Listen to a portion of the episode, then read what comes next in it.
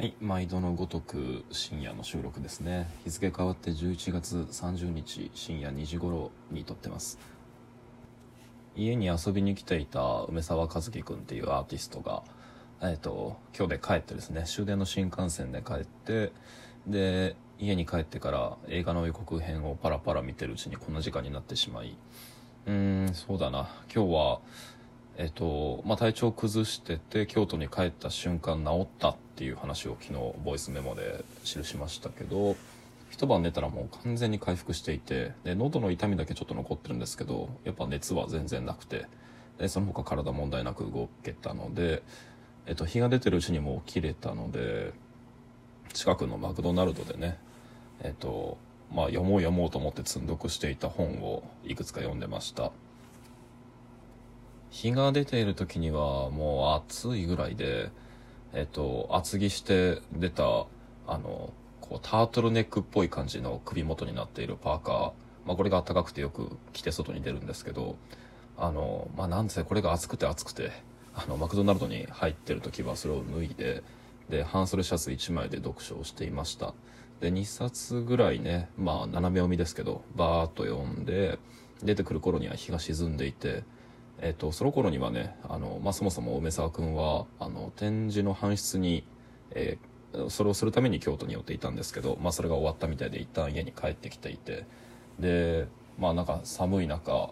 あの、彼をもう一度駅まで送りに、えっと、再び厚手のね、タートルネック型のパーカーを着て、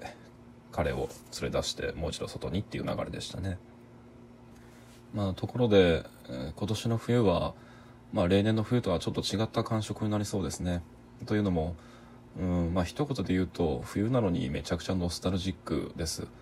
あの、まあ、通常すごい人々のノスタルジックな、こう、なんだろうな、哀愁とか感傷みたいなものをすごく引き起こ引き起こすものって、あの、春とか秋とか、まあ、季節の変わり目であるし、で、もっともっと極端にそれが引き出引き出されるのは、まあ、夏だと思うんですけど、まあ、夏の思い出なんて言葉もありますしね。まあ、けれども冬ってのはなかなかそういうものにならない。なんでかっていうと、まあ、冬っていうのは、まあ、言わずもがなで体がすごくこう冷たくこわばっているからで、まあ、要は全身何かの痛みに包まれてるわけですよ。で、自分の体の輪郭っていうのが痛覚とともにずっとこう自分を縛っていてですね、うん、なんかこう、今ここってていう空間と時間から、あの自分の意識を逃がさないように閉じ込めてるような季節だと思うからなんですけど、まあ、つまり冬は通常だったらばノスタルジックな季節じゃない。あけれども、まあ、今年の冬っていうのは、あの、久々にさ、まあ、様々な行動制限とか、まあ、そういった、なんだ、あの、人の出入りを制限しましょうっていうアナウンスが一旦は止まった、あの、久々の機会であって、あの、まあ、かつて失われた交流とか人流みたいなものを取り戻すように、あの、居酒屋に人が列をなしていたりだとか、で、まあ、平日にもかかわらず夜遅く閉店まであの人々がなんとかこの間にこの喧騒を再び味わっておきたいってでも言うようにあの無理して騒いでる様子っていうのが、まあ、ここは京都歓楽街で歓楽街も、まあ、集中している観光街ですから。でそういう人たちがすごく出入りしてるのが見えてですね。まあ、コロナ前の風景を懐かしむようにこの寒さの中無理して人があの外を出てあのなんとか街の光が消えるまでは粘って外にたむろしているっていう光景をあの目にすることになりそうです。というかまあ今日もそんな感触を覚えました。で僕個人もそれを感じたフックは今日は2つでね。1個は猫。えーまあいつも通る家のその目の前の通りに時々こう人懐っこくて街で飼われてるような放し飼いにされてるような野良猫がいるんですけどうんわかんない。野良猫じゃないのかもしれない。その黒猫が久々に姿を現したんですけどなんか体型も変わっていてでいつも首に巻いている赤いリボンもなくてあのなんかこう黒いベルトみたいなものになっていてでどうにもなんかこう同じ猫に見えなかったんですよね。ででも近寄ってみるといつものようにこう人懐っこくニャーと鳴いていてうーんなんか果たしてこの猫は僕がこうこの2年間の間にすっかり姿を見なくなっていたあの人懐っこい猫なのだろうかと半信半疑のまま、まあ、今回は触ることをせず通り過ぎました。で東京へ帰る友人を連れてえっ、と、駅近くの居酒屋に入ったんですけど、その居酒屋はこう、入ってすぐ気づいたんですよね。まあ、ここにはど、なんか来たことがあるはずだと。で、いつだったかの記憶は定かじゃないんだけれども、あの、ここにはかつて何かの企画の最後に3、4人の、こう、あの、登壇者というか、ゲストの方たちを交えて打ち上げをやった場所であるはずだと。で、入るなり自信満々に、あの、同居人の今村と梅沢くんを連れて、こっちに個室席があったはずなんだよと、ぐいぐい先導して引っ張っていったんですけど、まあその場所に個室はなくてですね、そのオープンのテーブル席があるだけで、あれ、きょとんとしてるうちに、あの、まあ、メニュー表が配られて、で、そのメニューの中にも、あの、部分的には記憶と重なるような料理もあったので、それを注文して、何かこう、あの、自分の記憶の確かさを確かめるように、あの、注文をしてみたんですけど、来た料理ってのも、なんか部分的に、あの、記憶と重なるようでいて、しかしどうもしっくりこない。あでもそうこうぐるぐる考えてるうちに、そもそも居酒屋のメニューって、あの、そんなに多様だったっけ？とかって思い、思いたり、うん、なんかどっちも、うん、デジャブなのか、それとも記憶の齟齬なのか、で、まあ、それともそれとも、あの、どっちも別の猫、あるいは、まあ、コロナ禍の間に潰れた居酒屋が同じテナントで開き直したのかもしれないと、まあ、あの、じ頭の中で決着をつけて、で、まあ、その場を楽しんだわけです。で話は飛ぶんですけど僕は生きていて結構こういうことがよくある人間であの、まあ、すごいいろんな人と会って喋る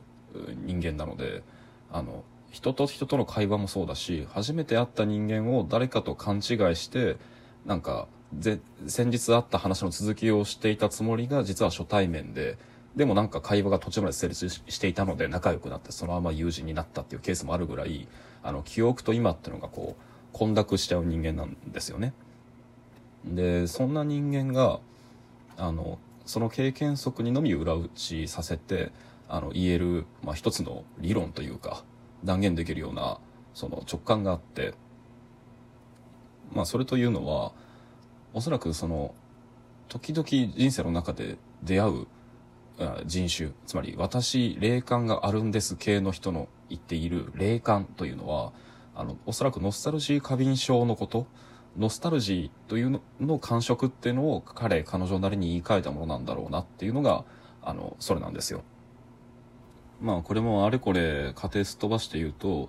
あの、ノスタルジーっていうのは、こう、デ、デジャブの一つの、なんとか自覚された時に変換された言葉だと思っていて、まあまあ、そのデジャブとは何かっていうのは詰めると深いんですけど、ああの体験の後にやってくるのが、まあ、体験の体験が蓄積するものが記憶なのかそれとも記憶ってのはそもそも体験に先立つものなのかだとかあもしくは頭の中にプールされた視覚的聴覚的、まあ、いろんな五感の知覚を伴う情報っていうのがある種抽象化されて何かのパターンに置かれ直した時にそれを再発見した時に、えっと、デジャブを感じるのか、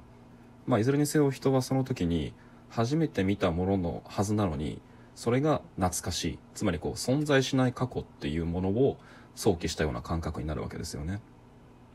そして経験したはずのない過去というものを自覚した時にこれはフィクションの世界ではこれをどう解釈するかであのその物語のジャンルは大きく変わります。それがあの経験したはずのない過去を今確かに自分が経験したということは経験したはずの自分がどこか別の世界にいると。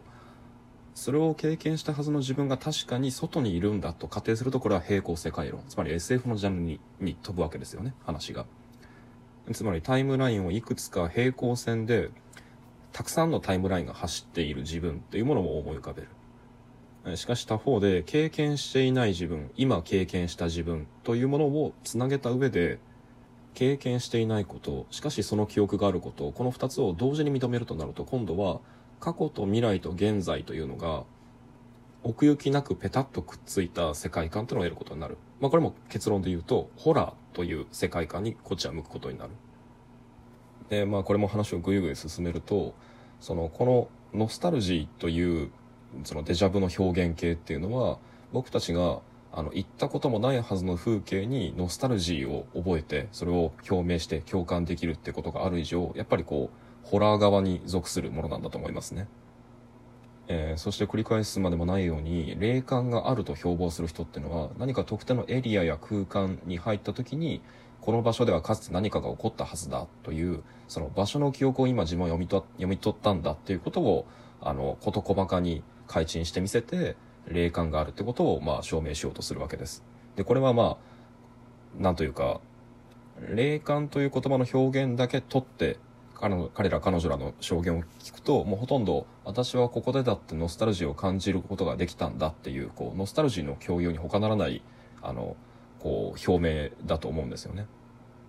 まあそして経験的な事実で言っても霊感があると称する人々が指さす、まあ、不穏な空気のあるエリアとか空間っていうのは同時に何かすごく哀愁監視を誘うようなノスタルジックな空間やシチュエーションであることが多いっていうこともまあ僕個人の経験としてあのすごく印象に残っている。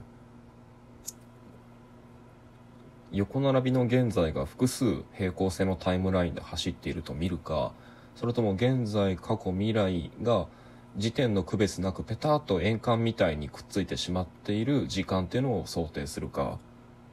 前者の世界観を取るなら、まあ、そこでは、まあ、無数の時差を抱えた複数の現在複数の現在にとらわれた自分というものを連合させるっていうことがドラマになるでしょうし、まあ、後者では確定した過去のように同じく変えることのできない確定した未来をこう宿命づけて、まあ、それを歓迎する自分あるいはそれに身を震えてただ立つばかりの自分恐怖する自分というものが、まあ、ドラマの根幹になるでしょう。まあ、なるほど。そう考えると夏って季節はバランスがいいですね。時をかける少女もあればまあ真夏のホラーもあるし。さて今年の冬は身震いしながらここではない現在に跳躍することが可能かってことが試せそうです。また次回。